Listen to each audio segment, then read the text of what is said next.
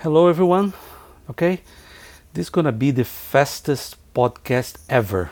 Okay, less than one minute podcast.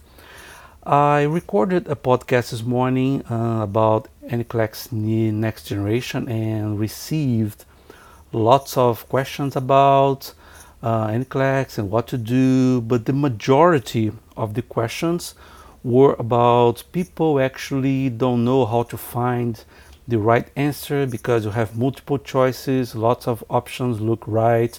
Then I decided to record the fastest podcast ever. It's going to be less than one minute to tell you one simple thing. Please stop looking for the right option.